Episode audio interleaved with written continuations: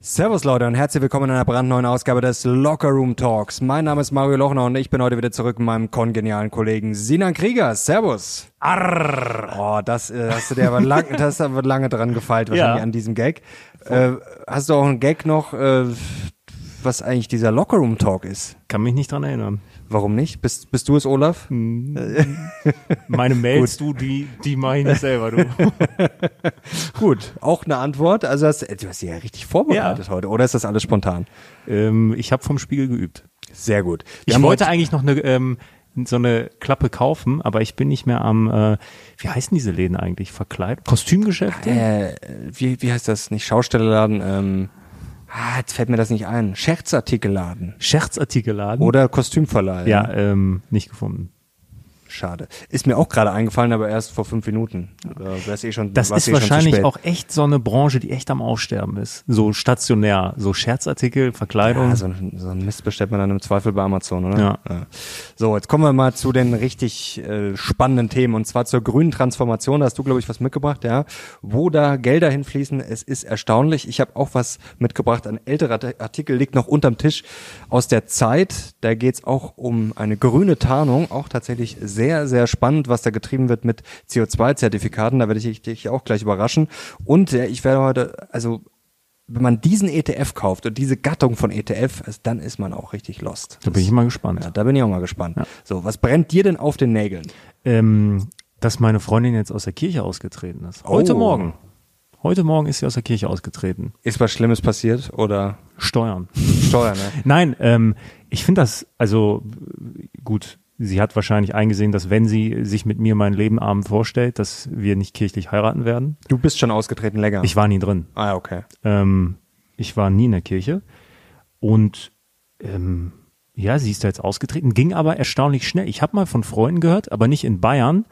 Ähm, ich glaube, das war in Köln. Da gab es dann noch so ein Gewissensgespräch. Oh. Ja. Nee, bei mir ging das damals auch sehr schnell. Ja, das ging sehr schnell. Aber ähm, sie hat mir gesagt, sie musste eine Bearbeitungsgebühr von 35 Euro Ja, zahlen ja, das- beim Amt. ja. Da ist mir mal kurz eingefallen, man nimmt sowas ja immer dann einfach hin, so als Gott gegeben, dass man diese Gebühr zahlt. Ne? Aber zum Beispiel, ich bin ja seit Anfang des Jahres, äh, laufe ich mit einem ungültigen Personalausweis rum, also mit einem abgelaufenen. Ich, ich, ich, zieh, ich, ich zöger's raus. Ich habe da keinen Bock. Was passiert da eigentlich? Wirst du dann verhaftet? Nee, ich habe einen Reisepass. Okay, Und stimmt. einen das war- Führerschein. Aber den Reisepass hast du ja nicht mal dabei. Nee, aber mein der Führerschein. Sicher? Weiß ich nicht. Boah, da bin ich mir nicht. Alle Juristen mal kommentieren hier. Und übrigens, wenn ihr den Talk feiert, Leute, habt ihr schon Daumen nach oben gegeben? Ja, dann wird's jetzt alle Jetzt Zeit. Zeit. Ähm, ja, nee, aber ich, ich, ich dachte dann mal so, warum zahlt man da jetzt für 35 Euro als Gebühr? Weil das dauert so zwei Minuten, eine Minute. Und wenn ich meinen neuen Perso beantrage, das kostet ja 60 Euro. Ja gut, der muss ja auch irgendwie hergestellt werden. Ja, aber ich zahle ja Steuern. Ja gut. Also ich, ich finde, also ich finde das, ich weiß, man nimmt das immer so als Gott gegeben an, dass man es zahlen muss, aber irgendwie finde ich das das, frech. das müsste mal offengelegt werden, was da eigentlich Gewinn gemacht wird mit so einem. Ja, weil eigentlich ist, sind die, solche Gebühren ja dafür da, dass die ähm, Behörden kostendeckend arbeiten können. Ich glaube nicht, dass das ähm, Ja, aber ich glaube, da geht's eher dann um Personal und dass das alles abgewickelt wird. Der Ausweis wird ja dann nochmal auch von einem Unternehmen hergestellt. Also die muss, müssen ja dann wahrscheinlich ja, bezahlt werden. aber ich also. finde 35 Euro für, für einen Kirchenaustritt, nee, da muss gar ja nichts gut, da hergestellt nicht, werden. das stimmt, das stimmt. Aber jetzt beim Ausweis, okay, da, da finde ich es jetzt schon okay, bei ja, Bearbeitungsgebühr. Egal. Naja, Gut. das äh, wollte ich dir nur mal mitteilen. Ja, das freut mich. Jetzt sind wir ein gottloser Haushalt. ja, das ist wirklich sehr gottlos. Auch hier ein generell gottloser Bist du in der Tisch. Kirche? Nee, du bist nee, auch ich bin auch schon ausgetreten. Ich habe es klug gemacht, bevor ich Steuern gezahlt habe. Oder sehr jung. War, wie bist ein da? Heide. Ja, 20, ein bisschen später. Ja, vielleicht 25, ich weiß nicht. So- Anfang 20, würde ich sagen. 22, sowas vielleicht, ja. Übrigens sowas. für, äh, für, für die, die sich wundern, die es gerade schauen, es gibt heute keine A-Kamera, äh, weil Tim nicht da ist, ja, Und weil wir die eigentlich auch nicht brauchen. der werte Herr, und wir probieren es jetzt einfach mal nur äh, mit zwei Kameras. Also, vielleicht ist das sogar besser. Schreibt mal in die Kommentare, ob euch die A-Kamera fehlt oder ob ihr sagt, die A-Kamera ist das Schlimmste, was, was mir Vielleicht werde ich auch einfach, passiert ich muss es ja schneiden heute, vielleicht werde ich auch einfach Splitscreen die ganze Zeit durchlaufen Ja, lassen. finde ich auch gut. Einfach mal, Einfach einfach, mal mal, ausprobieren.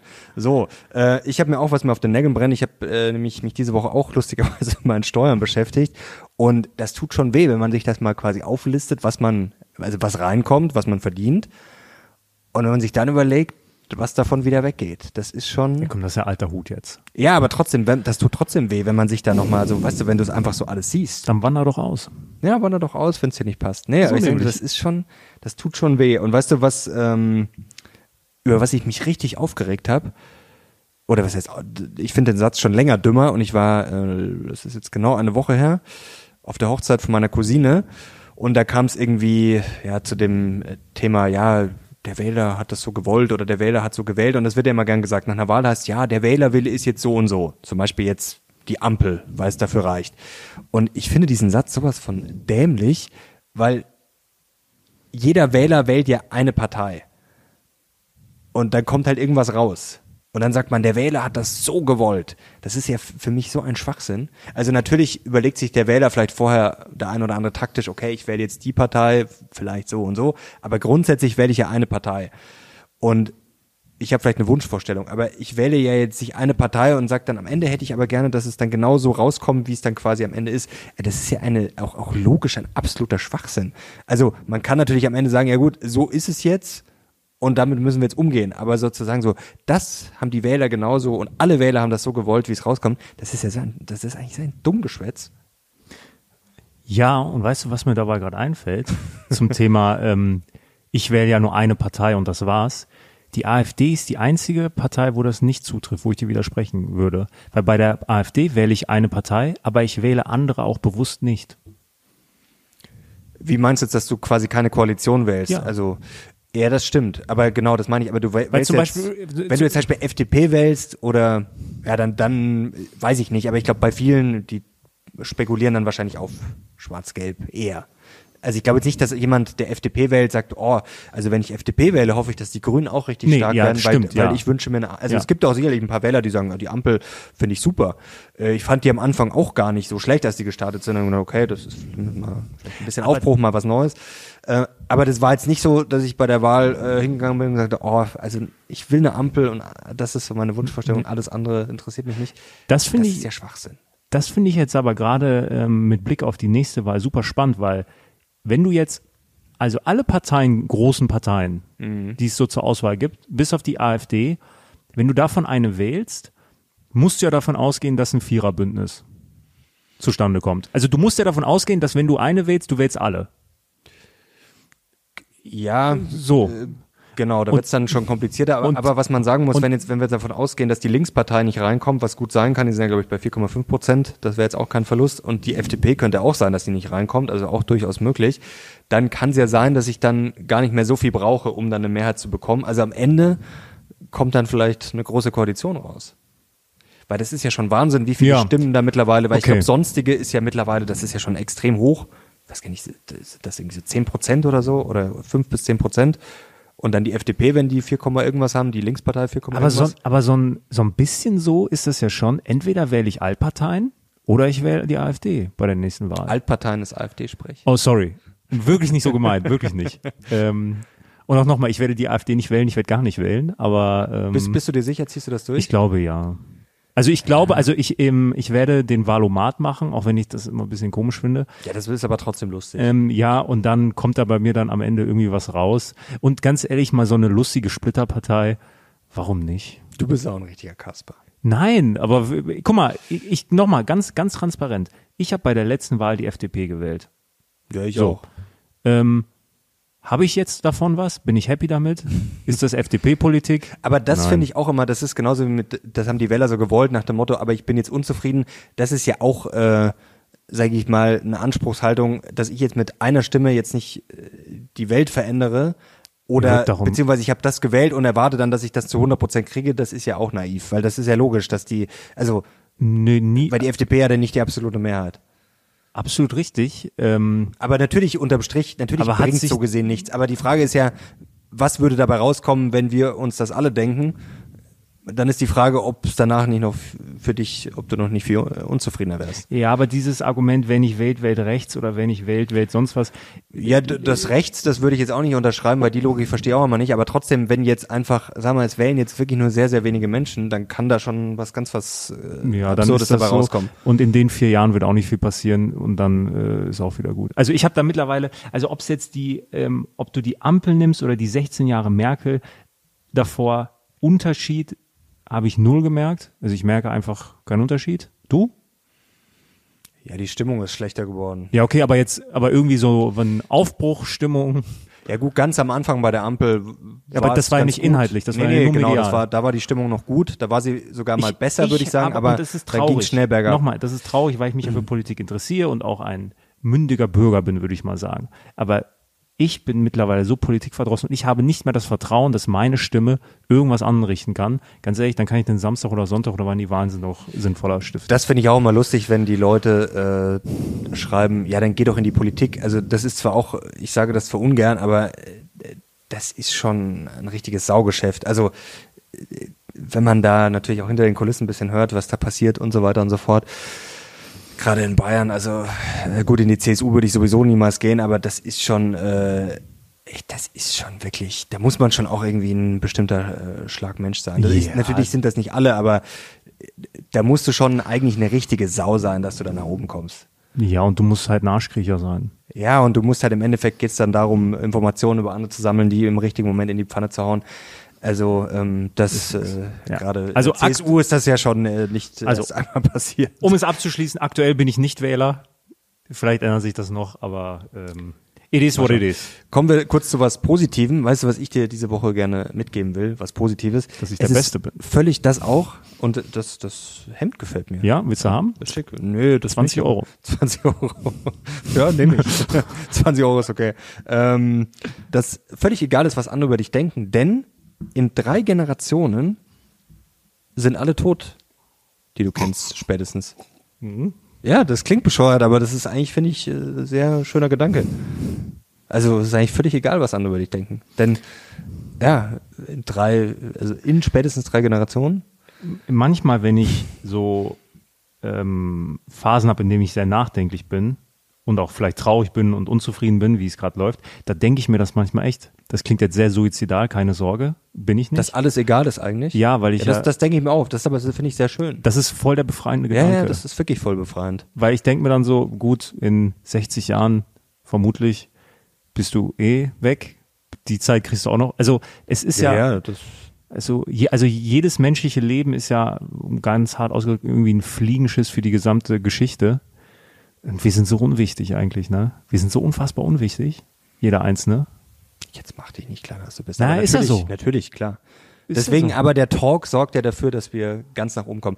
Äh, neulich war ich äh, bei Böhmermann zu sehen, das haben einige kommentiert. Stimmt. Nur zwei, drei Sekunden, das war aus dem Krall-Interview. Da ging es ums Thema Gold und Co. Und ja, ganz lustig. Ja, bist jetzt ein Star.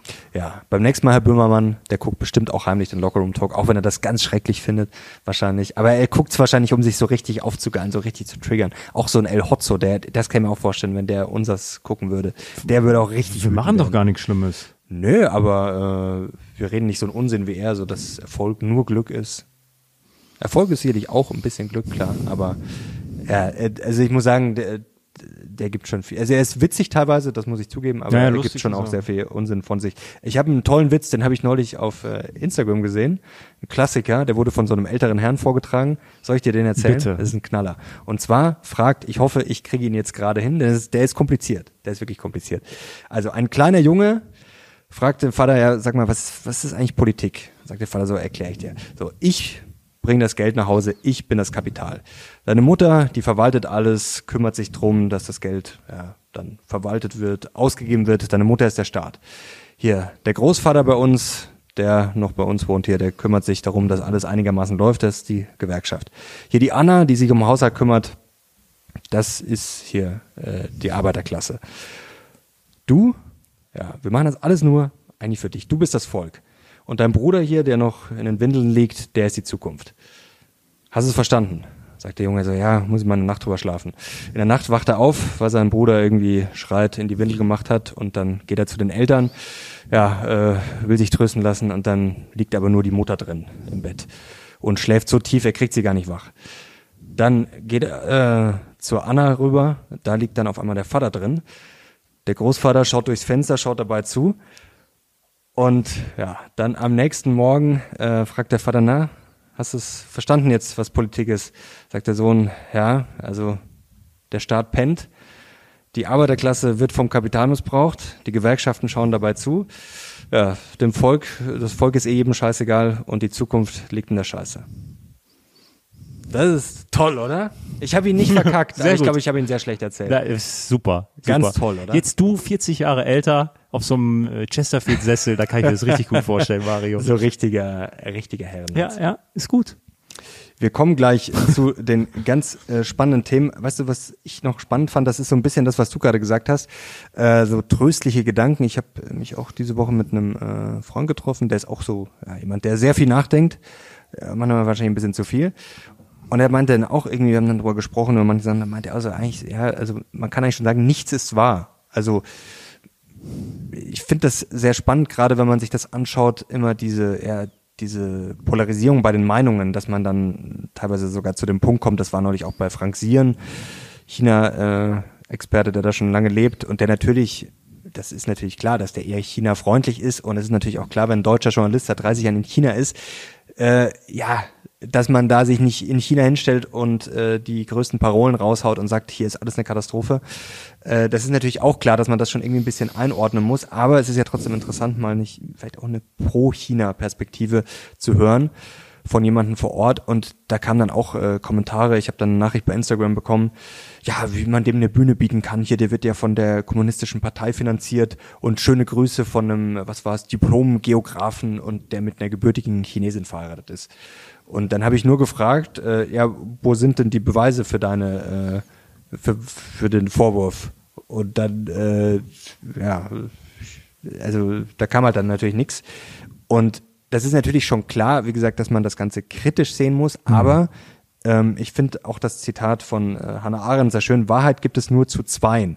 Also ich finde es schon wichtig, dass man sich verschiedene Perspektiven anhört und ich finde es sehr gefährlich, wenn man sagt so, ja, das ist wahr und der andere lügt. Also die Wahrheit liegt halt sehr oft dann wahrscheinlich irgendwo, vielleicht mal ein bisschen weiter rechts, links in der Mitte. Aber ich finde es eben sehr, sehr wichtig, dass man sich verschiedene Positionen anhört. Und es ist natürlich schon spannend, wenn dann einfach Sachen behauptet werden, wie ja, der wird jetzt hier von der äh, KP bezahlt. Ähm, ja gut, das, guck mal. Also, ich kann ja nicht einfach irgendwelche Sachen behaupten. Nee, nee, das ist aber was anderes. Aber zum Thema nichts ist wahr, das ist ja schon eine philosophische Frage, mit der sich auch einige Philosophen beschäftigt haben. Wenn du mal das Wort Wahrnehmung mal durchgehst, das beschreibt es ja schon ganz schön eigentlich. Wir nehmen Dinge alle anders wahr und wir nehmen trotzdem dasselbe wahr. Nur wir interpretieren es anders. Ja, ja, klar, absolut. So, und ähm, da ist vermutlich etwas dran. Jetzt kann man natürlich sagen, in der Wissenschaft gibt es einfach Fakten, aber du nimmst Fakten ja auch wahr. So, und ähm, ich finde, das ist ein super spannendes Thema. Ich habe da jetzt keine einschlägigen, einschlägigen Beispiele, woran man das jetzt festmachen kann und, und äh, wo das vielleicht dann hinkt. Aber dennoch, ja, ähm, ich glaube, es ist eine riesen, riesen Fähigkeit, wenn Menschen andere Wahrnehmungen, andere Sichtweisen erstmal akzeptieren können.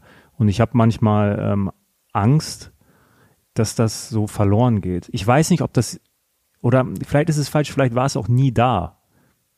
Aber ich finde es immer sehr, sehr ähm, schön und sehr, sehr befreiend, wenn ich mit Menschen diskutiere, die sich vielleicht, die vielleicht anderer, an, anderer Meinung sind, anderer Wahrnehmung als ich, aber sich das trotzdem anhören, ohne direkt zu verurteilen, weißt du? Ja, und das Wichtige ist ja auch, dass man sich ja Sachen anhören kann und dass man dann auch lernt, die zu beurteilen, dass man sagt, ja, okay, den Gedanken finde ich jetzt schlau, die Aussage, da stimme ich überhaupt nicht zu.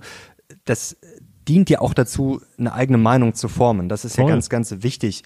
Und ich glaube, wenn man das Selbstvertrauen hat, sich eine eigene Meinung zu bilden, die muss dann auch nicht hundertprozentig richtig sein, aber ich finde es immer so schlimm, so nach dem Motto, oh, mit dem, dem darf man keine Bühne geben.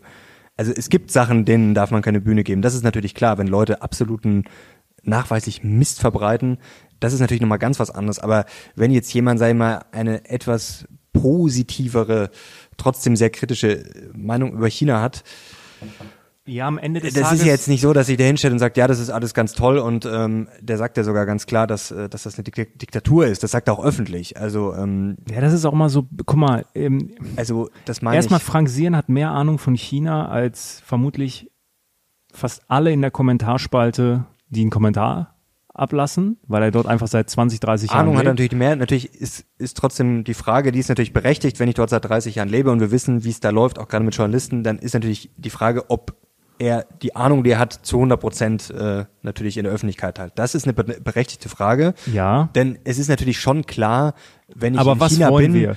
Kann ich China-Experte sein, wenn ich immer nur von außen drauf schaue?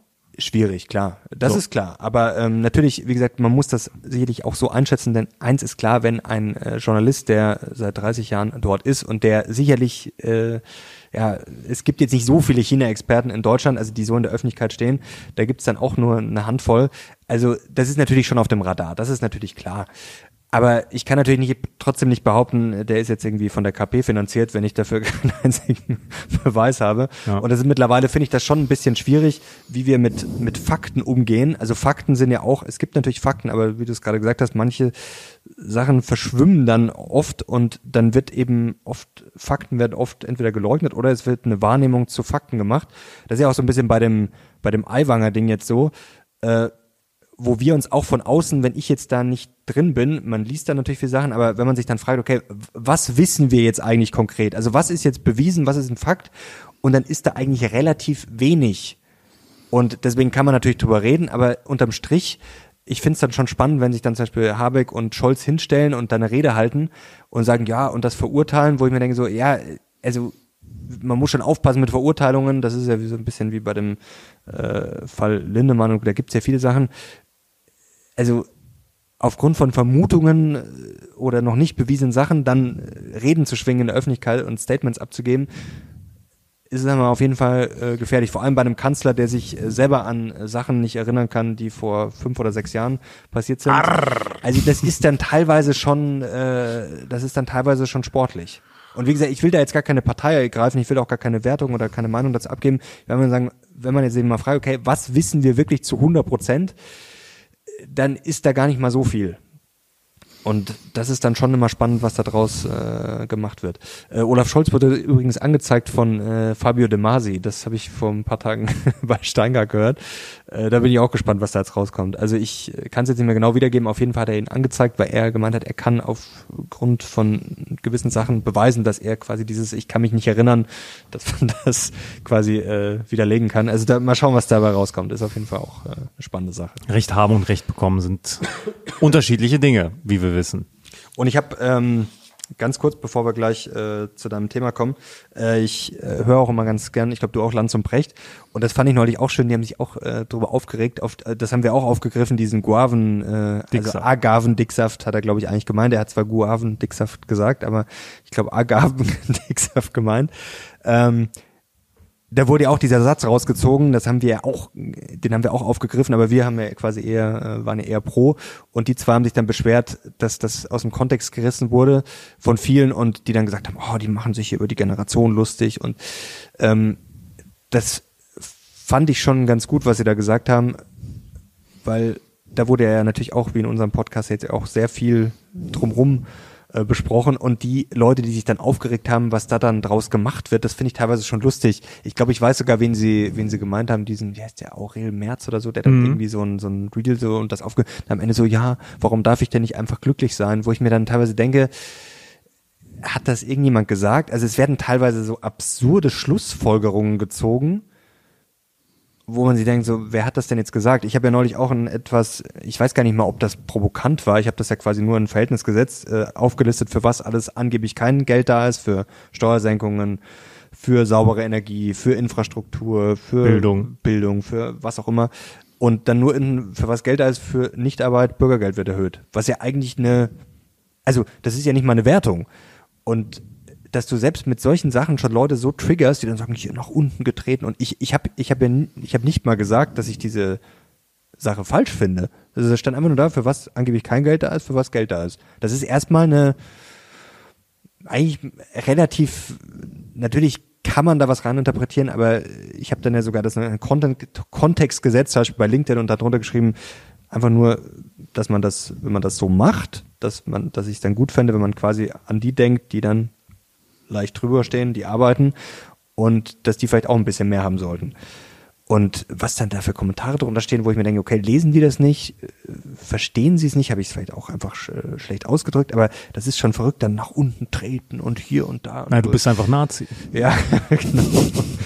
Und das ist teilweise schon echt, wo man denkt, so Leute, ähm, vielleicht einfach mal durchlesen, vielleicht mal drüber nachdenken und nicht, aber es wird einfach gleich, es wird einfach gleich losgeplärt. Mhm.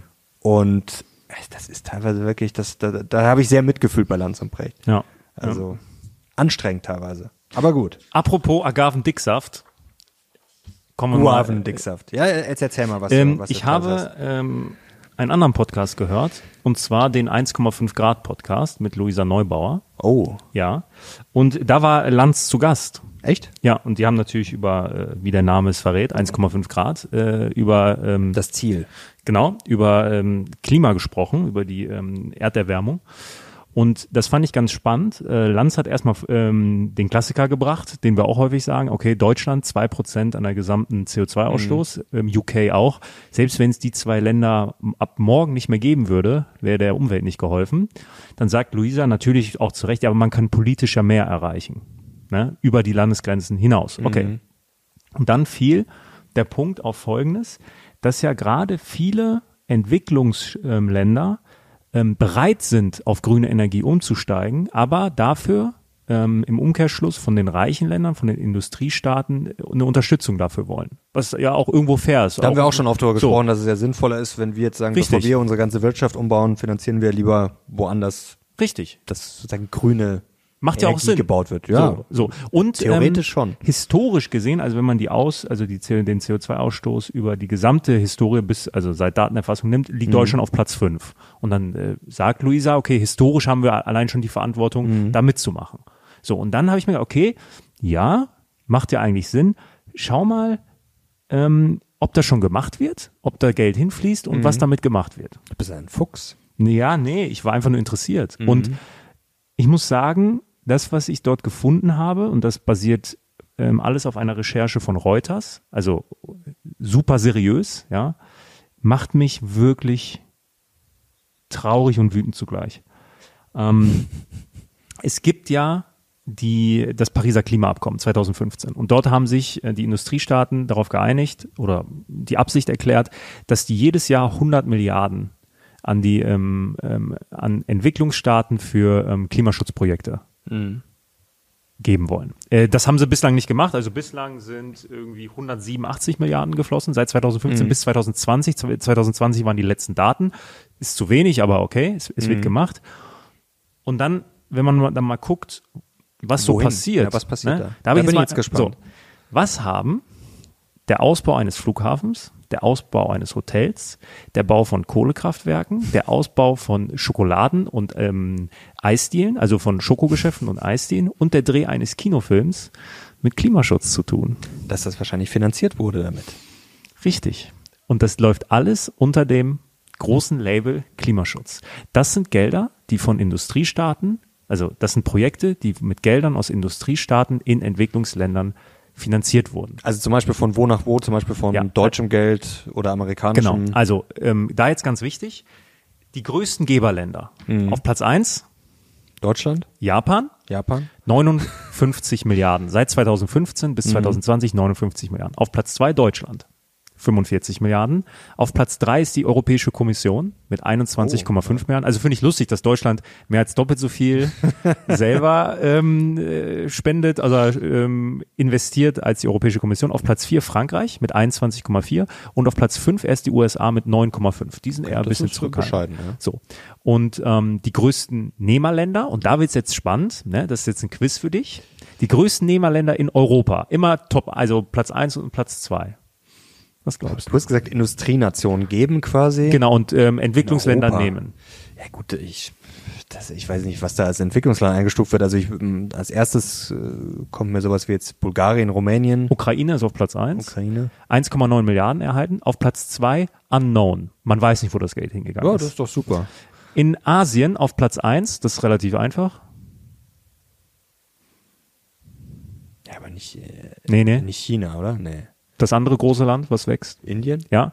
Indien 20 Milliarden erhalten, Indonesien äh, mit 11,5 auf Platz 2. In Afrika auf Platz 1 Unknown, man weiß nicht, wo das Geld hin ist. Das ist Auf Platz 2 da Marokko. bin ich überrascht. Südamerika, Karibik auf Platz 1 Unknown, weiß nicht, wo das Geld gelandet ist. Äh, Ozeanien auf Platz 1, Papua-Neuguinea auf Platz 2 Unknown. So. Ähm, Da hätten sie auch uns das Geld geben können. es gibt Die Statistik, also es wurden 182 Milliarden, nicht 187, 182 Milliarden. Ich, äh, ich sehe sie gerade zwischen 2015 und 2020 ähm, investiert in über 40.000 Direktinvestitionen. Also 40.000 Transaktionen gab es für irgendwelche Projekte. Wow. 65 Milliarden davon, also Projekte im Wert von 65 Milliarden davon, wurden derart vage dokumentiert, dass es unmöglich ist, wofür das Geld ausgegeben wurde. Es wurde nicht mal der Kontinent angegeben. Und 500 Millionen davon wurden für Projekte angegeben, die gecancelt wurden ohne Bezahlung. Sie gelten aber immer noch als Klimageld. Also sie sind immer noch so verbrieft. Sie sind immer noch so in den Statistiken. Also 187 Milliarden. 182 für, Milliarden. 182 für 40.000 Transaktionen. Das ist ja auch, also 40.000 Transaktionen kommen auch ganz schön viel vor, oder? Ja, Gut, das können jetzt auch theoretisch mehrere Transaktionen für das Gleiche ja. gewesen also sein, aber 40 Direct Contributions. Ja. 40.000. Ja. schon 182 viel. Milliarden, davon 65 Milliarden wurde derart vage dokumentiert, dass es unmöglich ist, da irgendwie herauszufiltern, okay, was davon ist jetzt irgendwie äh, wirklich Klima und was nicht. Die Und was man herausgefiltert hat, waren, was war das? Schokoladen und Kino. Reuters hat dann gesagt, okay, die haben sich 10 Prozent aller UN-Berichte haben, haben sie sich angesehen, ja, 10 Prozent. Und dabei kam raus, dass mindestens drei Milliarden nur von diesen 10 Prozent nicht in Solaranlagen oder Windparks investiert wurde, sondern in Kohlekraftwerke, Flughäfen, in Kriminalitätsbekämpfung. Was hat das mit Klimaerwärmung zu tun? Und mit Dingen, die nichts mit Klimaschutz zu tun haben. Und ein ganz krasses Beispiel ist halt Japan. Japan hat einen Kredit an Bangladesch gegeben von 2,4 Milliarden für ein Kohlekraftwerk. Ja, und dieses Kohlekraftwerk, Also für den Bau oder was? ja, Okay. ja, und dieses Kohlekraftwerk hat einen CO2-Ausstoß jedes Jahr von 6,8 Millionen Tonnen. Zum Vergleich, das ist mehr als ganz San Francisco. Diese Investitionen, Unterstützung laufen aber unter dem Label Klimahilfe. Das, was beim Pariser Klimaabkommen quasi un unterzeichnet wurde, diese Investitionen laufen dadurch. Weiß Luisa davon? Frau, Neubauer, äh, Frau Neubauer, darum sollten Sie sich mal kümmern vielleicht. Na, also ich möchte da jetzt gar nicht in Polemik verfallen, die ähm, Nee, aber das Reuters- würde, würde mich wirklich interessieren, Ja. ob jetzt zum Beispiel eine Luisa Neubauer äh, von sowas weiß. Wahrscheinlich nicht. Also ich weiß es nicht, weil sonst würde sie sich ja wahrscheinlich äh, zumindest mal drüber aufregen oder vielleicht auch, äh, ja, solch, oder solche Organisationen besser gesagt, sonst würden die ja vielleicht auch mal sagen, okay Leute, das ist irgendwie nicht so sinnvoll. Also Japan hat einen Flughafen, ähm, äh, den Bau eines Flughafens unterstützt in Ägypten. Und Reuters hat danach gefragt, was hat das, also die Mhm. sind an die Regierung daran gegangen und haben gesagt, was hat das mit Klimaschutz zu tun? Die Antwort der Japaner, ja, der Flughafen ist mit klimafreundlicher Technologie ausgestattet. USA hat ein Hotelprojekt in Haiti mit schönem Meerblick äh, Mhm. finanziert. Ähm, die Antwort war, ja, weil es dort Regenwasserkontrollen jetzt gibt und ähm, es Maßnahmen zum Schutz vor Hurricane umfasst. Okay. Gut, das klingt noch ein bisschen. Ähm. Belgien hat ja einen ähm, Kinofilm, äh, La Tierra Roja, ähm, unterstützt. Rote Erde heißt das, glaube ich, oder? Äh, glaub schon. Und ähm, die verteidigten sich mit der Einstufung des Zuschusses für den Regenwaldfilm als Klimafinanzierung, da der Film die Abholzung von Wäldern eine Ursache des Klimawandels thematisiert. Und Italien hat ja einem Einzelhändler dabei geholfen, in Asien, ich glaube, über zwölf Filialen von Schokoladenläden und Eisdielen zu ähm, Das gefällt mir am aufzubauen. Und die haben einfach nur gesagt, ja, Italien wolle das Klima bei all seinen Finanzierungen berücksichtigen und die haben da einfach gar keine Stellung zu genommen. Das finde ich ja, das ist sympathisch. Guck mal, und das ist doch Mist. Das ist schon Dann können wir es lassen. schwierig. Ich habe gleich auch was Weil- Schönes noch. weil- da, das passt. Ja, aber gut schau mal, dazu. wir, Ja. wir reden darüber und sagen, hey, es macht doch Sinn, dann die Länder, die jetzt gerade ähm, am, am, im Aufschwung sind, ja, die wirklich, die da hinkommen wollen, wo wir sind, dass wir die unterstützen, dass die das grün machen. Und das ist ja auch vollkommen, das ist ja der richtige Gedanke. Und dann werden solche Absichtserklärungen unterzeichnet, es fließt Geld, weniger als abgemacht, aber okay, es fließt Geld. Und dann merkt man, dass ein Großteil des Geldes, das ist so intransparent, dass man den Großteil des Geldes gar nicht nachverfolgen kann. Und wenn man es nachverfolge, kommt dann so ein Mist dabei rum. So, und wir lügen uns in die Tasche und sagen, oh, wir sind die Tollen, wir investieren so. Nein. Es gibt Länder, die haben auch hohe Standards. Das ähm, wird auch erwähnt, zum Beispiel in UK, Kanada und Niederlande. Das wird alles fein säuberlich aufgeschrieben, wohin das Geld fließt und das sind auch wirklich sinnvolle Projekte. Aber das, was ich jetzt hier ähm, vorgetragen habe, das sind keine Einzelfälle, sondern das ist einfach ein unfassbar intransparentes System. So wie es klingt, ist es intransparent nicht einfach nur so, ja. Ja, das ist immer die Frage, ist das äh, Zufall? Wird da weggeschaut? Ist es vielleicht sogar so wie man das liest. so, ich werde euch den ähm, Artikel auch unten verlinken. Äh, das ist Mhm. wirklich super, also ist richtig spannend. Und erstmal wundert es mich, dass das nicht viel, viel mehr Aufmerksamkeit, also viel, viel mehr ähm, Aufmerksamkeit kriegt, weil ich wusste es bis vor einer Woche noch nicht. Und ähm, macht mich wirklich ernsthaft traurig, wie wir uns da in die Tasche lügen und was für eine ekelhafte Heuchlerei da betrieben wird. Ja, es ist schade, weil solche Sachen dann natürlich sogar kontraproduktiv sind. Die werden dann natürlich wieder ausgeschlachtet, dann wird das, wird das Thema eher, was ja ein wichtiges Thema ist, und du hast ja gerade gesagt, ist, äh, ja, man kann ja auch sinnvolle Sachen machen und leider wird's dann eher in den Dreck gezogen und es ist halt wirklich kontraproduktiv. Und da habe ich jetzt auch was Spannendes dabei. Ah, Was Spannendes dabei, jetzt muss ich nochmal ins Mikro sprechen. Und zwar ein Artikel, der ist schon ein bisschen älter, aber nicht alt, 19. Januar 2023 aus der Zeit. Grün getarnt. Ich weiß nicht, ob es den ähm, kostenlos online gibt, aber einfach mal grün getarnt die Zeit googeln, dann findet ihr den wahrscheinlich auch online. Und das ist sehr spannend. Da geht's um das Thema CO2-Zertifikate. Da kann man ja sich sozusagen ja, wie soll man sagen, schön rechnen, ehrlich machen, wenn ich jetzt VW bin zum Beispiel und ich kaufe CO2-Zertifikate, dann wird, ich sage jetzt mal ganz vereinfacht, irgendwo ein Wald gepflanzt und dann kann ich das kompensieren. Also das kennt man ja. Das ist ja eigentlich grundsätzlich auch was, wo man sagt, ja, das ist ja eigentlich eine ganz gute, ganz gute Sache. Und da geht's um Verra heißen die. Das ist der weltweit führende Zertifizierer für CO2-Kompensation. Also die machen äh, 75 der Prozent der Kompensation auf dem freiwilligen Markt. Also die sind da wirklich richtig groß. Kennt eigentlich kein Schwein. Die sitzen in, also ich habe es vorher auch noch nie gehört. Du sagst ja auch nichts, oder? Also wer das kennt, schreibt es gerne oder gekannt hat vorher. V-E-Doppel-R-A. Genau, V-E-R-R-A. Genau. Und die sitzen in Washington DC und das ist hier ganz äh, interessant beschrieben, so ein bisschen reportagig. Und jetzt muss man erstmal verstehen, wie das ganze System funktioniert. Also es gibt vier Parteien sozusagen bei diesem ganzen ja, CO2-Kompensationsding. Also erstmal ein Unternehmen, also ein Käufer, zum Beispiel VW oder wenn wir das jetzt zum Beispiel wären, wir sagen, wir wollen da so, ein, äh, so eine Kompensation kaufen. Also der Käufer Nummer eins, da gibt's einen Händler, der das eben handelt. Dann gibt's einen Projektbetreiber, also die bringen diese Zertifikate auf den Markt. Und dann gibt's die vierte Partei, das ist der Zertifizierer. Also das ist hier Vera. Und ja, jetzt wird's leider auch sehr ernüchternd. Also wie gesagt, das äh, habe nicht ich recherchiert, das ist hier von der Zeit und zwar Recherchen, äh, Recherchen von der Zeit und dem Guardian und dem britischen äh, Reporterpool Source Material. Und die haben hier einen Herren ausfindig gemacht, 32 Jahre alt, Ökologe. Bis vor kurzem hat er, also das war im Januar, das ist wahrscheinlich schon ein bisschen her, bis vor kurzem hat er für ein Startup aus San Francisco gearbeitet, das Firmen anbietet, die vertrauenswürdigsten Zertifikate aus äh, Waldschutzprojekten zu finden. Viele der Projekte, die er zu beurteilen hatte, wurden von Verra zertifiziert. Und der hat eben ja da relativ schnell gemerkt, dass das ja, Betrug ist, viel heiße Luft, hat sich da natürlich dann mal damit beschäftigt und hat schnell gemerkt, okay, ähm, ja, da werden quasi viele Zertifikate verkauft und da steckt aber nicht wirklich viel dahinter. Und er ähm, hat hier erzählt, hier er dabei sagt er, sei ihm klar geworden, als er das alles untersucht hat, dass Vera ein System geschaffen habe, in dem systematisch manipuliert werde.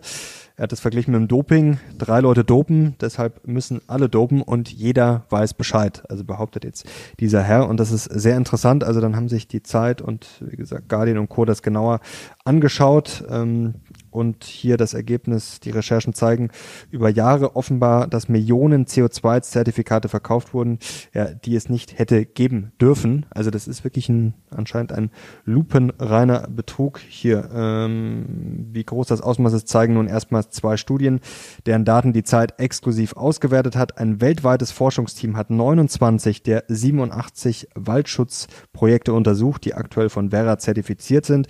Die Auswertung legt nahe, dass über 90 Prozent aller Zertifikate daraus wertlos sind. Ein Haufen Schrott, zitiere ich hier, steht hier. Ähm, und das ist nur ein Teil, also wahrscheinlich ist das sogar noch äh, viel größer. Also hier 89 Millionen Tonnen CO2 sind demnach als Geisterzertifikat auf dem Kompensationsmarkt gelandet. Das entspricht dem jährlichen Ausstoß von Griechenland und der Schweiz zusammen.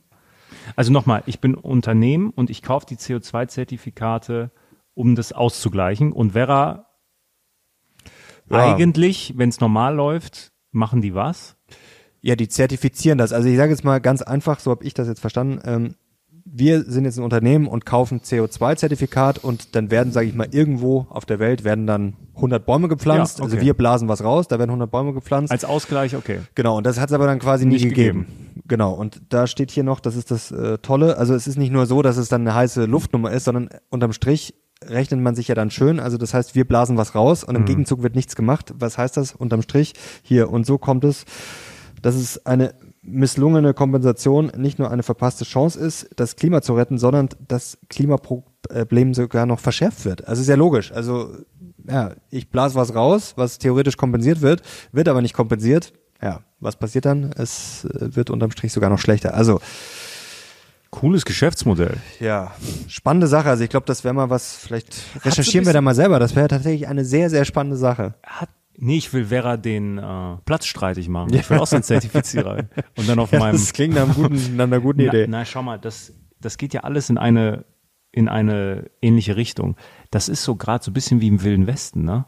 Da ist so äh, Goldgräberstimmung und mit der Moral ist es da auch nicht, wird es auch nicht so ernst genommen, was eigentlich, was echt verheerend, ne? Weil schau mal, Es ist ja normal, also das passiert ja überall. Das ist ja das Problem, wenn etwas gehypt wird, wenn wo viel Geld verdient wird, wenn es viel Aufmerksamkeit kriegt, dann ist es, gibt immer überall. Also es gibt wahrscheinlich keine Branche auf Ja. der Welt, wo es keine schwarzen es, ist Schafe ein, gibt. aber es ist eine so moralisch aufgeladene Ja, ja, das Branche ist schon jetzt. richtig ja, bitter, das Ist ja, natürlich. es ist ja, äh, das, das Thema Nachhaltigkeit, Klima, das ist ja mehr als eine Branche. Das ist ja viel, viel mehr. Und äh, trotzdem, da ist jetzt gerade viel Gel Geld zu holen.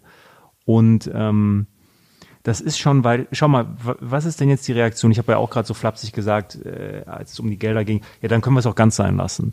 Das kann ja aber auch nicht die Lösung sein.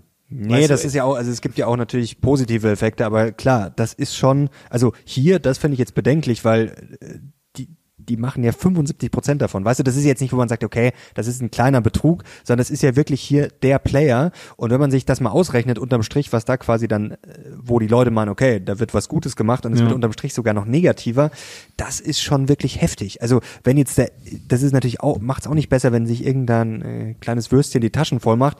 Wenn das äh, aber trotzdem keine großen Auswirkungen hat, ist es unterm Strich wurscht. Aber wenn so große Dinge passieren, dann hat das ja wirklich einen Impact. Und wenn der sogar negativ ist, wow, das ist schon, das ist schon natürlich äh, Vielleicht sehr wurde, schlecht. Vielleicht wurde Vera ja irgend so ein Baumprojekt ähm, auch von den Geldern unterstützt. Wahrscheinlich. Also was mich auch wundert, also wie gesagt, ich habe den Artikel damals schon angelesen und habe mir gedacht, okay, das ist spannend, da das äh, habe ich mir auch extra aufbehalten und hat, ist mir eingefallen, habe gedacht, okay, weil du hast irgendwas gesagt, äh, sowas in die Richtung. Ich wusste jetzt nicht genau, was da kommt, aber mir gedacht, okay, das passt da glaube ich ganz gut dazu und es ist schon faszinierend. Auch die Frage, Frau Neubauer. Was sagen Sie dazu? Also das fände ich mal spannend, weil da müsste man ja wirklich mal aufräumen, weil das ist ja, also das, Ja, aber Mario, die machen ja da, das Thema Klimaschutz, solche Sachen machen das ja wirklich richtig kaputt. Ja, ich, also ich bin jetzt nicht der Pressesprecher von Luisa Neubauer, aber ich glaube, sie, sie ist genauso erbost darüber wie du. Ja, ja, das, das meine ich, aber das müsste man ja auch wirklich, im Endeffekt muss man solchen Dingen ja das Handwerk legen, weil sonst, das läuft ja komplett in die falsche Richtung. Das heißt jetzt natürlich nicht, dass da alles falsch läuft, aber trotzdem, es reichen ja solche Sachen schon, um eigentlich dieses Thema komplett zu torpedieren. Das ist ja ja, Wahnsinn. ja stimmt. Also das ist schon, ja, ähm, spannend auch, dass Hedgefonds, äh, wenn wir mal ein bisschen zum Investment-Thema kommen, Hedgefonds gerade ja, gegen grüne Unternehmen wetten. Ja. Das ist auch sehr, sehr interessant. Zum Beispiel Anaconda, sehr schöner Name. Ähm, die haben das so begründet. das ist mein Hedgefonds. Das, das würde gut zu dir passen, ja. Passt auch zu, zur grünen Jacke Anaconda, äh, zum grünen Hemd. Ähm, die haben das quasi so beschrieben, äh, dass dieser Inflation Reduction Act, dass das ja auch negative Auswirkungen haben kann, dass viele unterschätzen, wie zinssensitiv viele Unternehmen sind, die da in der Branche sind, ob das jetzt Solar ist und Co. Also, dass die noch richtig Probleme bekommen können mit den höheren Zinsen, dass die Zinsen vielleicht sogar noch steigen können, dass dieser Inflation Reduction Act vielleicht sogar, gut, das ist jetzt schon Spekulation, die Inflation weiter hochtreibt, wie auch immer. Wir sehen ja gerade in den USA wieder, da geht's ja auch äh, ein bisschen hoch. Also da könnten ja die August-September-Zahlen, die könnten durchaus ein bisschen enttäuschender werden. Ölpreis steigt ja auch. Äh, das ist zum Beispiel auch sehr interessant, äh, dass wir beim Ölverbrauch jetzt sogar, ich glaube sogar über dem Vor-Corona-Niveau liegen. Also das ist schon alles äh, durchaus interessant. Und ja, die Hedgefonds äh, sind da äh, nicht ganz so bullish und das muss man sich natürlich klar machen. Ja, dass es teilweise schon in den letzten Jahren vielleicht eine gewisse Blase war. Ich habe mir das mal angeschaut, den iShares Global Clean Energies ETF. Das ist eine absolute Katastrophe. Das ist jetzt hier seit einem Jahr. Der MSCI World ist so knapp 10% im Plus. Und das ist hier der MSCI. Aber guck dir mal die äh, Entwicklung der- davor an. Klar, davor ist es hochgeschossen, aber das meine ich ja, da war schon eine Bubble, gerade Anfang, also als Corona eigentlich losging, da ging es auch erst ein bisschen runter und dann hat, sieht man, dass viele, die sich da auch vielleicht zum ersten Mal beschäftigt haben, haben sich wahrscheinlich gedacht, oh ja, ähm, Clean Energy, da kann man nichts falsch machen und da sind wir jetzt auch wieder bei so einem ganz schwierigen Punkt. Grundsätzlich ist es ja, ich will sagen, nicht verwerflich, äh, verwerflich auf keinen Fall, vielleicht sogar gut, in solche Sachen zu investieren. Trotzdem warne ich vor solchen ETFs. Ich habe das sogar, bevor das schon passiert ist, in mein äh, Buch reingeschrieben. Da bin ich ein bisschen stolz. Ich finde das, das finde ich verwerflich, da gerade junge Leute vielleicht reinzujagen, die sich nicht so gut mit dem Thema auskennen, nach dem Motto, ja, ETF, also ist ja sicher und das ist jetzt ein nachhaltiger ETF, da kannst du nichts falsch machen. Und das ist halt einfach Bullshit. Also wenn du nur so einen ETF kaufst, dann ist das im Endeffekt Selbstmord.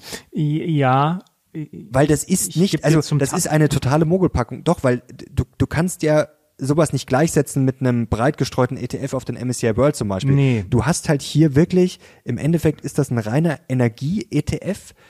Also zum Beispiel 9% von diesem iShares Global Clean Energy, 9% alleine macht First Solar aus.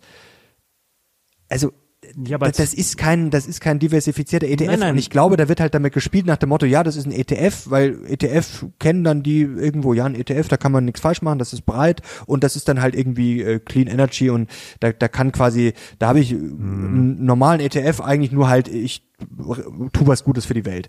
Und das ist halt schwierig. Also wenn ich das, äh, wenn ich da jetzt bewusst darin Wurde das investiere. so beworben?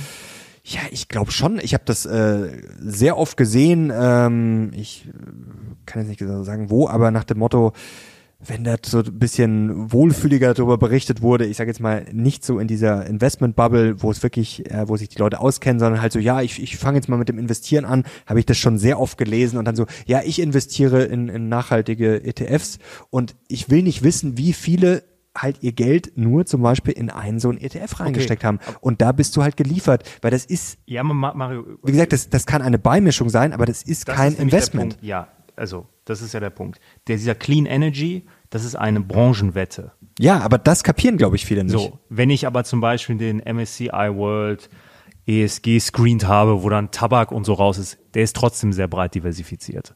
Also das ist, also da muss ja. man noch mal ähm, Das ist klar. so und ich mal ganz grundsätzlich zu Branchen-ETFs, weil das ja auch mal so eine hitzige Debatte ist, ob es jetzt eine nachhaltige Energie ist oder irgendwas andere, irgendwas anderes. Ich ich finde Branchen-ETFs spannend. Ich finde, sie haben ihre Daseinsberechtigung und ich finde als Beimischung sie auch durchaus spannend. Also ähm, jemand, der mit einer, jemand, der sich in einer Branche vielleicht auch super auskennt oder einfach darauf setzt, weil er daran glaubt, finde ich, sind Branchen-ETFs keine schlechte Sachen per se. Aber als Beimischung gedacht. Genau, das, das meinte ich. Und das finde ich gefährlich, weil der ist ja auch gestreut. Also man sieht das dann, weißt du, da sind ja jetzt nicht fünf Aktien drin, das sind ja schon auch viele, aber trotzdem hast du da halt ein massives Klumpenrisiko und du siehst ja, wie Schon der klar. abgesoffen ist hier Aber- in nur einem Jahr. 30 Prozent. Das kann dem im MSCI World theoretisch natürlich auch passieren. Der ist davor. Trotzdem. Mal, aber schau mal, wenn ich, sage ich mal, äh, ich habe einen ganz normalen Basic MSCI World Core. Ne? Mhm.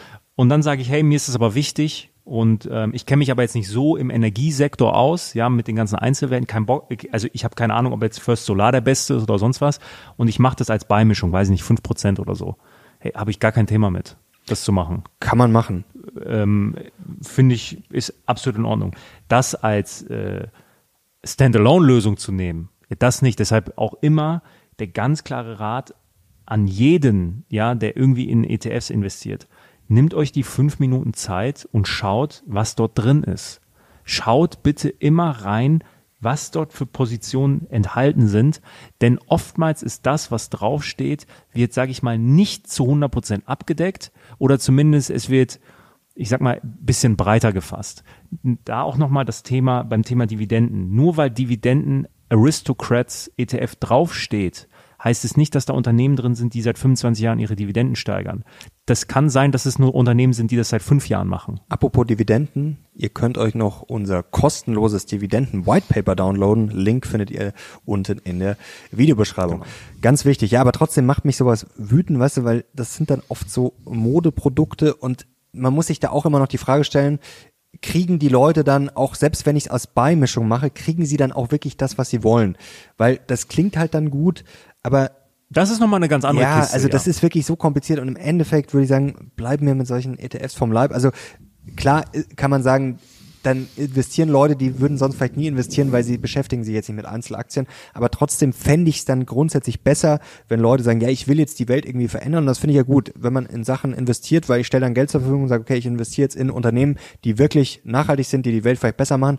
Dann würde ich aber trotzdem immer empfehlen, dann such dir diese Unternehmen selber raus. Beschäftige dich ein bisschen damit und sag, okay, ich packe mein Geld da rein, weil sonst hast du erstens hier bei sowas ein Klumpenrisiko und du hast dann in diesen ETFs vielleicht auch Sachen drin, wo du dann, wenn du dir das anguckst, sagst du, das würde ich eigentlich nicht unterstützen. Klumpenrisiko ist, wenn du Einzelaktien machst, größer als bei einem ETF. Ja, aber die Einzelaktien würde ich halt dann wirklich, dass man sagt, okay, man macht jetzt einen äh, normalen ETF von mir aus, keine Ahnung, ich stecke jetzt 80 Prozent in einen MSCI World oder in einen FTSE All World oder MSCI World und Emerging Markets und mache dann halt vielleicht mit 10 Prozent meines Kapitals, suche ich mir dann vielleicht, keine Ahnung, 10 Aktien raus, wo ich sage, okay, die machen was richtig Tolles. Mhm. Das kann man ja so machen. Klar, das, das ist dann auch als Beimischung gedacht. Aber dann würde ich, wenn ich es als Beimischung will, dann würde ich halt sagen, okay, dann suche ich mir das wirklich selber raus und hol mir da vielleicht nicht irgendwelche Sachen rein. Weil wir wissen ja mit den ESG-Ratings und Co., das ist ja auch alles eine, eine sehr komplizierte ja, Kiste. weil du halt häufig ähm, Äpfel mit Bieren vergleichst.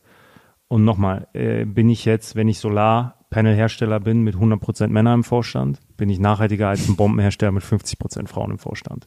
Das ist, ja, äh, das ist halt die Frage, die man ja, am Ende beantworten muss. Und die kannst du nicht beantworten. Also das ist de facto nicht möglich. Und äh, diesen Spagat müssen die ganzen Indexhersteller ähm, aktuell ähm, irgendwie vollbringen und der eine macht so, der andere äh, macht so. Das kommt dann auch dabei raus, dass dann ein Rüstungsunternehmen wie zum Beispiel Thales auch noch weiter im MSCI World ESG Screen drin ist oder war. Ich weiß nicht, ob es immer noch so ist, was dann halt auch schon komisch ist. Und ich weiß nicht, in meinem Buch, ich muss mal nachgucken, das habe ich jetzt ganz vergessen, ähm, welcher ETF das damals war. Da habe ich auch die Größe, das ist jetzt schon ja, drei Jahre her. Ähm, da habe ich damals auch davor gewarnt, weil damals war in diesem ETF, das war quasi verdammt viel Wasserstoff. Also da muss man auch mal ein bisschen aufpassen, denn ich weiß ja bei diesen äh, Clean Energy Sachen auch nicht, was sich dann durchsetzen wird. Mhm. Also da werden ja auch gewisse Sachen gehypt. Mal ist es Wasserstoff, dann ist es äh, Solar, dann ist es von mir aus Wind, dann kommt vielleicht was ganz was Neues. Und das kann dann ja auch eine totale Bubble sein. Das kann ja dann sein, dass das komplett zusammenkracht und dann setzt sich irgendwas ganz anderes durch, theoretisch. Und das, also das ist auf jeden Fall eine ganz komplizierte Sache. Und das ist auch, glaube ich, nochmal wichtig, dass man sich, gerade wenn man jetzt sagt, ich will passiv investieren oder ich will wirklich langfristig für die Rente, wie auch immer, dass man dann auch so ein bisschen schon sich überlegt, okay, investiere ich so, ja, einfach wie sich die Welt entwickelt oder investiere ich so, wie ich die Welt gerne hätte. Und wenn ich so investiere, wie ich die Welt gerne hätte, dann hat das natürlich auch mal die Gefahr, dass es nicht so läuft. Also auch wenn es gut gemeint ist, wir wissen ja nicht, wie die Welt in 20, 30 Jahren aussieht. Nicht, mal meine, Be nicht mal meine Beziehung entwickelt sich so, wie ich möchte. Das war ein Witz. Das war ein Witz.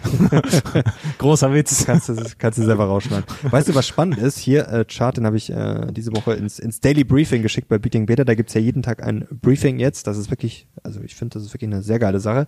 Beim Telegram-Channel jeden Tag die wichtigsten Börsen-News. Und hier, das ist spannend, das ist eine Übersicht quasi für welche Länder die anderen Länder die wichtigste äh, Exportnation sind. Also zum Beispiel, wir sind für viele Länder, hier sehen wir nämlich Germany ist hellblau, zum Beispiel jetzt hier im Skandinavien oder auch Italien, Frankreich.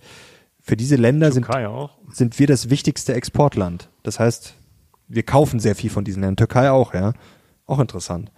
Also wir kaufen die halbe Welt leer. Also da kann nur China mithalten, die kaufen auch sehr viel leer, Südamerika, Afrika und die USA kaufen auch ordentlich, natürlich im Ausland ein, aber. Was ist das hier für ein afrikanischer Staat? Hm, puh, ist das vielleicht Kongo oder sowas?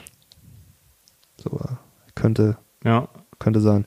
Boah, ah, hier, da wird auch, das ist auch ja. hier zentralafrikanisch, genau, die verkaufen ja. auch als, ach so, du meintest das daneben, ja, das könnte auch, Eins von den beiden, glaube ich, ist, ist irgendwas mit Kongo. Könnte sein. Schwach. Schwach, Mario.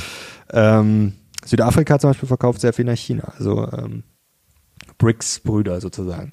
Tatsächlich, ja. Ja. Aber spannend, dass wir, also uns geht's gar nicht so schlecht, wir können zumindest noch die halbe Welt leer kaufen. Wirklich spannend wäre es gewesen, wenn du diese Karte vor 10 und 20 Jahren hättest, die Daten. Ja, das Aber stimmt. so, so weit hast du mal wieder nicht gedacht. Bist mal So wieder nur Status Quo. Habe ich nicht gedacht. Weißt du, ich habe noch ein paar spannende Sachen dabei. Doch, heute, heute wird lang, ne? Ich weiß es gar nicht, aber noch, ähm, mit was fange ich an? an? Was ich nachtragen will nochmal, äh, wir hatten neulich über Anhäuser Busch gesprochen. Adolphus Busch hieß er, also das wusste ich, dass der, äh, ich glaube, ich habe äh, gesagt aus Mainz, er kam aus Kastel, Kastel, wie man das auch mal ausspricht, bei Mainz, das hat gestimmt, war ein Deutscher, ähm, geboren 1839 und der Eberhard Anhäuser war auch ein Deutscher. Da hatten wir noch spekuliert, ob das vielleicht ein Holländer ist, also zwei Deutsche. Und der Eberhard Anhäuser ist sogar in St. Louis dann gestorben, wo die, Hm. wo die äh, Brauerei Okay. ist. Also zwei Deutsche, das wollte ich nur nochmal nachreichen. Also Adolphus Busch und Eberhard Anhäuser. Schöne Namen. Vor allem Eberhard Anhäuser gefällt mir Eberhard gut. Anhäuser gefällt mir gut. Ähm, du kannst mal was Lustiges machen. Es gibt einen äh, Turing-Test. Wenn du auf turingtest.live gehst, also es gibt ja diesen Turing-Test schon länger von Alan Turing im Jahr 1950 Was ist das? erfunden. Ja, dass man quasi rausfindet, äh, ob du es mit ähm, einem Computer zu tun hast oder mit einem Ach so. Menschen. Das ist ja dieser ursprüngliche Turing-Test und das kann man jetzt quasi machen. Äh, du kannst einen Chat äh, führen und dann musst du tippen, ob das auf der anderen Seite ein Mensch ist oder eine KI. Du hast es immer mit einer Maschine zu tun. Ja, ich habe es bisher zweimal gemacht. Ich habe zweimal, du kannst dann tippen, quasi deine, wie sicher du dir bist, 50 Prozent, 100 Prozent. Und ich habe zweimal getippt und es war zweimal eine KI. Ich fand es bei den beiden Mal, auch, war ich mir tatsächlich relativ sicher, aber ich, vielleicht ist es auch immer eine KI, vielleicht ist es nur Fake, vielleicht ist ist, Witz. sind da gar keine Ja. Menschen. Aber äh, kann man ausprobieren. So, Nee. ja, man kann sich die Zeit natürlich auch sparen, das fällt auch vernünftiger. Weißt du, was ich neulich gelesen habe? Ich glaube, es war auf Twitter. Ähm, das fand ich eigentlich einen ganz smarten Gedanken. Und zwar, dass Urlaub irgendwie so die perfideste Erfindung des Kapitalismus Das habe ich schon immer gesagt. Das ist, das, das ist. Al- Also müssen wir differenzieren. Also ich finde schon, also ich glaube, wir müssen jetzt Urlaub und Reisen und alles trennen. Also ich finde schon erstens erholsam, aber es ist auf jeden Fall sehr, sehr positiv, wenn ich jetzt reise und mir Wochenende ist Scam, Urlaub ist Scam, das ist alles Scam. Aber also was wirklich Scam ist, finde ich, wenn ich jetzt zwei Wochen irgendwo da im Ferienclub liege und meine, das ist jetzt irgendwie die große Ja, aber jetzt bist du Erholung. arrogant. Na, ja, das ist jetzt gut, das, das muss jeder für sich selber entscheiden, aber das ist oft, also wenn ich mir das auch früher mit meinen Eltern vorstelle, ich war ja schrecklich. Also dann gab Du warst schrecklich? Ja, da, da, da ist man doch immer so. Kids Club, warst du nicht im Kids Club dann? Nein, da hatte ich auch keinen Bock. Also ich habe eigentlich, ich hatte das Gefühl, ich habe eigentlich die ganze Zeit nur meine Eltern genervt. Hast also, du wahrscheinlich auch. Ja, habe ich wahrscheinlich auch. Ja, das meine ich. Also das ist dann schon so, es ist heiß, es ist irgendwie, dann ist wieder, dann äh, ist das Kind wieder irgendwie krank und äh, dann verträgt das Essen nicht, dann hat er Sonnenbrand. Also eigentlich, eigentlich ist das schon immer anstrengend. Also dass man danach, nach den zwei Wochen, außer dass man dann vielleicht braun geworden ist, also dass man da so ultimativ erholt ist, ich weiß nicht, das ist, da ist, ich finde, es ist schon ein bisschen was dran. Also für mich ist das auch erholsamer, wenn ich jetzt irgendwo unterwegs bin, weißt du, wenn ich viel sehe, wenn man mit dem Auto rumfährt, wenn man, was weiß ich, irgendwo in der Natur ist, wenn man wandert, wenn man wirklich eine Kultur kennenlernt, Leute kennenlernt, da nimmt man ja richtig was mit. Wenn ich jetzt da, weiß ich nicht, zwei Wochen und dann sind alle anderen, die da sind, oder sehr viele sprechen auch Deutsch, ja, also ich kann gut drauf verzichten. Aber das ist, äh, wie gesagt, das muss jeder selber entscheiden. Weißt du, ich, ich glaube, wir beide haben das große Glück, dass wir die Dinge, die wir machen, in unserem Alltag sind auch die, mit denen wir unser Geld verdienen. Ähm, Das stimmt, das ist natürlich schon Luxus. Und deshalb ist Urlaub für mich gar nicht so ein Riesenthema. das habe ich neulich, glaube ich, Jordan Peterson hat das gesagt, dass es auch, dass man sich auch nicht drauf versteifen soll. Ich finde, das ist auch ganz schön nach dem Motto, ja, zwei Wochen im, im Jahr sind schön und der Rest ist irgendwie nix. Also dieses Everyday Life ist ja eigentlich wichtig. So wenn du heimkommst, wie begrüßt dich deine Freundin oder dein Hund oder ja, das, was du jeden Tag hast, dass Ja. man versucht, dass man das optimiert und nicht sozusagen, ja, die zwei, zwei Wochen Mallorca im Jahr, da arbeite ich drauf hin und den Rest meines Hau nicht Lebens immer so auf ich. Mallorca drauf. ich. Mallorca ist wunderschön. Ich war noch nie dort. Ich kann auch Kos sagen, Kos oder, oder, oder Rhodos oder was weiß ich, Mauritius. Noch eine Insel? Ja, Zypern. Sehr gut. Also, das meine ich. Ähm, deswegen kann ja der Urlaub trotzdem schön sein und ich mich drauf freuen, aber der ist dann halt auch schnell vorbei. Ja, also ich darum, find, äh, darum geht's. Für mich ist so ähm, zwei Wochen Urlaub am Strand liegen ist für mich auch äh, Horror. Ja, mir wird da auch schnell langweilig. Also man kann mal ein bisschen lesen und so, das ist schon ganz schön, wenn man ein, zwei Tage so hat und man hat ein gutes Buch, das ist schon wirklich schön. Also wenn ich da gar nichts machen kann, finde ich das. dann reicht's auch, mir reicht's da auch schnell. Aber das zeigt ja, dass wir irgendwie anscheinend was, äh, was zu tun haben oder Sachen gerne tun. Weil Ja, sonst, äh, dass wir Sachen gerne tun. Ähm, Es ist für mich nie Flucht, wenn ich dann mal Urlaub mache. Flucht vor dem, was hier ist. Das ist es nicht. Hast du eigentlich, das habe ich auch gelesen, spannender Ausdruck, äh, eine Social Battery? Das, Klar. Ja, also ich, Ich hab- bin Gen Z. Ich weiß, ja, was das ist. Also das, ich kenne das auch. Gut, das kommt natürlich immer sehr stark drauf an, mit wem. Also es gibt mit Leuten, ähm, mit manchen Leuten hält man es sehr lange aus. Aber ich, ich kenne das schon, also dass man dann wirklich das Bedürfnis hat, alleine zu sein. Also das ist auch, auch, auch ist ja auch was Schönes. Ja, meine ist eigentlich immer entladen. Meine Social Battery ist sehr selten. Außer mal. hier beim Talk, da kann Außer er hier sich gerade, ja. aber sobald die Kamera aus ist, rastet er komplett aus. ich hau ab, Hau- haut ab. Ich hau einfach ab sofort. Er ist quasi, er ist quasi schon weg, gedanklich. Ähm, ja, dieser Begriff kam ja so in den letzten Jahren, so meine Social Batteries empty. Ich kann heute nicht mehr. ähm, ja, ich habe einfach keinen Bock, euch zu sehen. Das ist die schönste äh, Art und Weise zu sagen, ähm, ich habe einfach heute. Das Gute ist, wenn du keinen Bock hast, du, du, suchst auch keine Ausreden Nee, oder so. Du ja. sagst entweder du hast keinen Bock oder keine Zeit. Das ist schön. Und nicht so, ja, ich weiß nicht und Aber weißt du, ich habe das vor einigen Jahren eben einfach, ich habe das dann offen gesagt, nee, ich habe heute keinen Bock auf euch. Und das Ja, ist also- mittlerweile ähm, hat das jeder. mittlerweile sagst du das jeden Tag.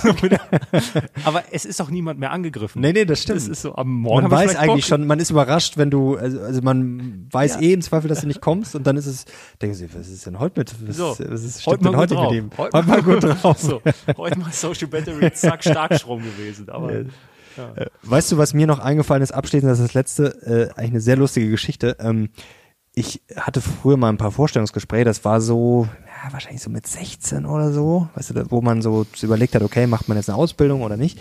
Und da ist mir neulich eine sehr lustige Geschichte eingefallen, da war ich nämlich bei der Allianz.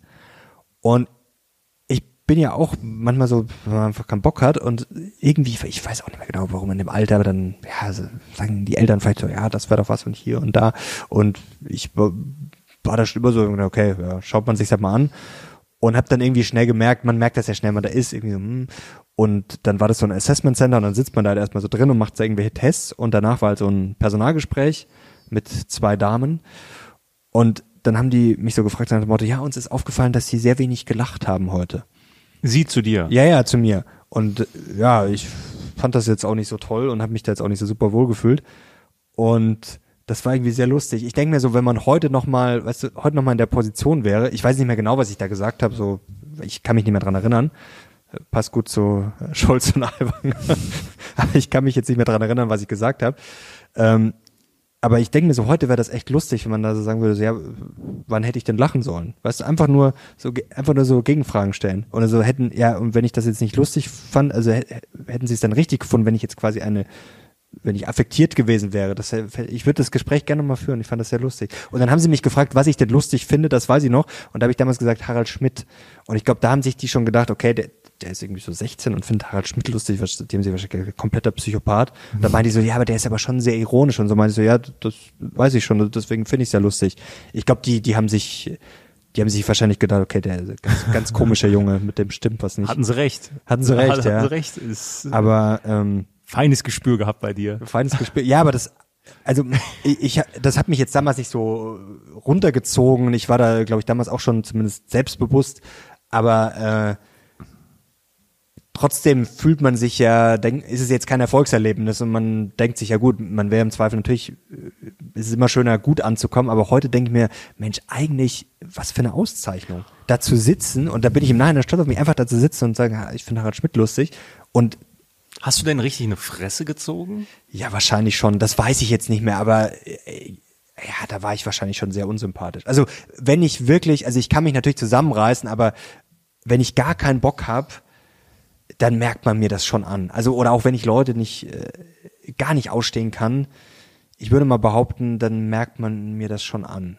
Also wenn man einen guten Tag hat, kann man das besser überspielen, aber ich glaube, ich habe damals schon, was heißt eine Fresse gezogen. Aber weißt du, das waren halt dann so, ich, ich finde sowas auch affig, wenn da da irgend so Witzchen gemacht werden und dann alle so, also, da, also ich glaube, das hat mich halt noch zusätzlich provoziert und dann habe ich, glaube ich, wirklich eine Fresse. Also ich glaube, ich wollte schon ein bisschen provozieren auch, ja, wahrscheinlich Ja, schon. Dann war Ja, doch alles in Ordnung. Ja, ich, also ich Die haben es erkannt. Ja. Du, du hast bei der Allianz nicht angefangen. Nee, haben auch alle ihren Job richtig gemacht. Also ich habe da nicht reingepasst, das haben die, glaube ich, auch schnell gemerkt und ich habe auch gemerkt, das passt irgendwie nicht und ist ja auch alles gut. fragen würde, was finden Sie denn Was lustig?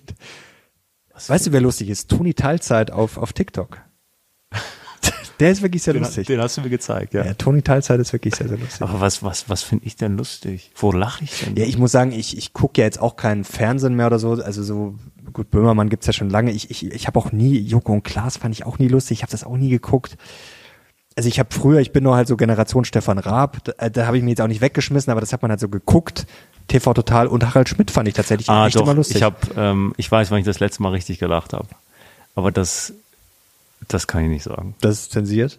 Ja, ich ja. würde jetzt einen, ich könnte jetzt einen guten Witz erzählen, aber der ist zu derb. Nein, ich, ich sag's Ich- jetzt, ja. wo, ich, wo ich lachen musste. Und zwar gibt's ja bei, ey, bei, ich weiß gar nicht, was jetzt das kommt. ist gottlos. Bei, bei, bei neuen FIFA. Ja. Das, das heißt ja nicht mehr FIFA, das heißt jetzt EAFC. Boah, das wusste ich Ja, ja, nicht. FIFA hat Lizenz, gibt's nicht Ja, das mehr. habe ich mal mitbekommen, aber das ist- aber das ist das neue FIFA. Da gibt's ja jetzt auch Frauen. Ja, also Frauenfußball quasi Ja, bei ja. FIFA. Und die haben dieselben Ratings wie Männer. Das heißt, du kannst du kannst gemischte Mannschaften machen. Und es gibt eine Fußballerin, ich weiß den Namen, ich habe das aber auf einem TikTok gesehen. Und das war so ein Typ, der das dann so erklärt, der das richtig lustig erzählt. Und die hat, ähm, die hat keine Hand. Also Mhm. die hat, der Arm ist so mittlerer Unterarm ist der Mhm. halt ab. So, aber die spielt professionell Fußball. Das ist eine echte Spielerin. Und dann haben Leute die ins Tor gestellt. Und dann wurden da Schüsse gezeigt und sie springt und der Ball geht halt. Und ja, als ich das gesehen habe, das, sorry, das war einfach lustig. Das war wirklich lustig. und ist es gibt diesen gottlos. Torjubel, wo die halt so Flickflack machen. und das haben die dann mit der gemacht. Die ist halt dann hinge... Also, das ist, ich zeig dir das Video mal. Wirklich gottlos, ich schäme mich dafür, aber ich musste in dem Augenblick sehr, sehr lachen. ja, das ist, das ist dann so eine Mischung aus Charme und Das war wirklich, wirklich gut. sehr schön. Ja, den Witz erzähle ich jetzt nicht, sonst Lass, singt das. bitte. Aber vielleicht, wenn ihr den Witz hören wollt, der ist von, ich habe den mal gehört, von Friedrich Lichtenstein heißt er, glaube ich. Ich weiß der, der nicht. dieses Supergeil, das, das, der, der mit dem Bart. Ach so. der, Ja, der ja, mal glaub, der- Also wenn ihr den hören wollt, dann, wenn das Video 1000 Likes kriegt, mindestens, dann erzähle ich den kommende Woche. Ja. Der ist wirklich sehr, sehr gut. Ach, aber ich auch hätte- sehr gottlos. Ich hätte, es mit FIFA nicht erzählen sollen. Du zeigst mir das Video jetzt gleich. Ja. So, ich glaube, jetzt haben wir alles durch. ja. Mir ist aufgefallen, Sie haben sehr wenig gelacht, bis Sie einen sehr gottlosen Witz erzählt haben. das stimmt. Oh, Psychopath. So Leute, wir hoffen, euch hat's gefallen. Gerne Daumen hoch und natürlich Kanal abonnieren, um nichts mehr zu verpassen. Danke dir, danke euch. Wir sind jetzt raus. Bis zum nächsten Mal. Ciao.